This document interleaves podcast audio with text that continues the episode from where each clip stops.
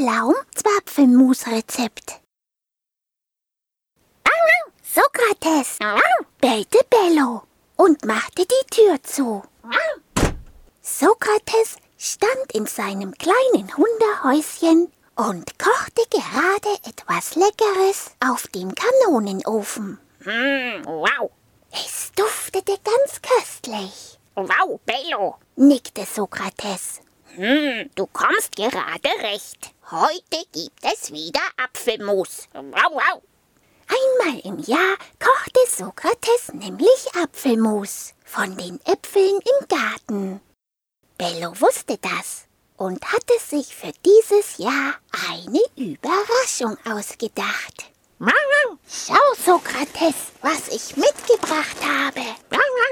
Und bevor Sokrates noch recht schauen konnte, warf Bello schon drei Birnen in den Topf.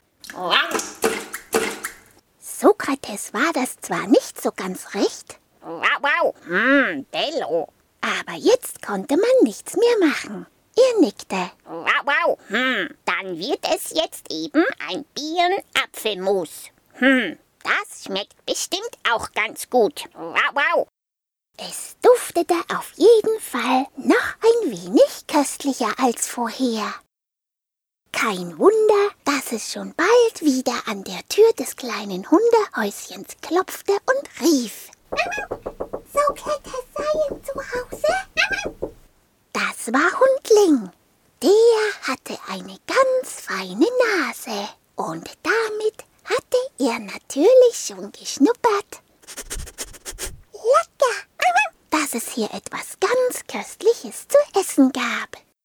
Und schon stand Hundling im Hundehäuschen. Er bellte. Sehen, was Hundling mitgebracht. Und noch bevor die beiden recht sehen konnten, was es war, flogen ein paar Pflaumen in den Topf.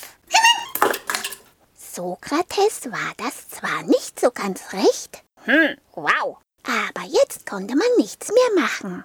Er nickte.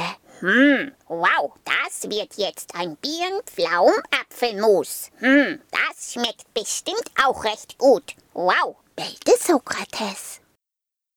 Und wie die drei noch warteten, dass das Birnenpflaum-Apfelmus fertig würde, klopfte es schon wieder an der Tür und rief. Hallo Sokrates, hier sind Max und Maxine. Dürfen wir hereinkommen? Die beiden Zwillinge von der Jägersfamilie, die neben dem Hundehäuschen wohnte. Der kluge Sokrates musste Max und Maxine oft bei den Hausaufgaben helfen. Aber heute nicht. Heute hatten die beiden etwas mitgebracht. Schau, Sokrates, leckere Zwetschgen. Die warfen sie gleich in den Topf mit dem Birnpflaumenzwapfelmus. Sokrates schüttelte den Kopf. Hm, wow, dann wird es jetzt ein Birnenpflaum-Zwapfelmus. Hm, das schmeckt bestimmt auch recht gut. Wow. Ja, und so war es dann auch.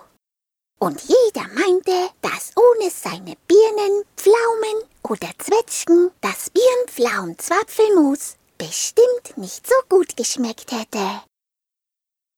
Am Abend schrieb Sokrates in sein schlaues Buch. Birnpflaum-Zwapfelmus-Rezept. Zutaten?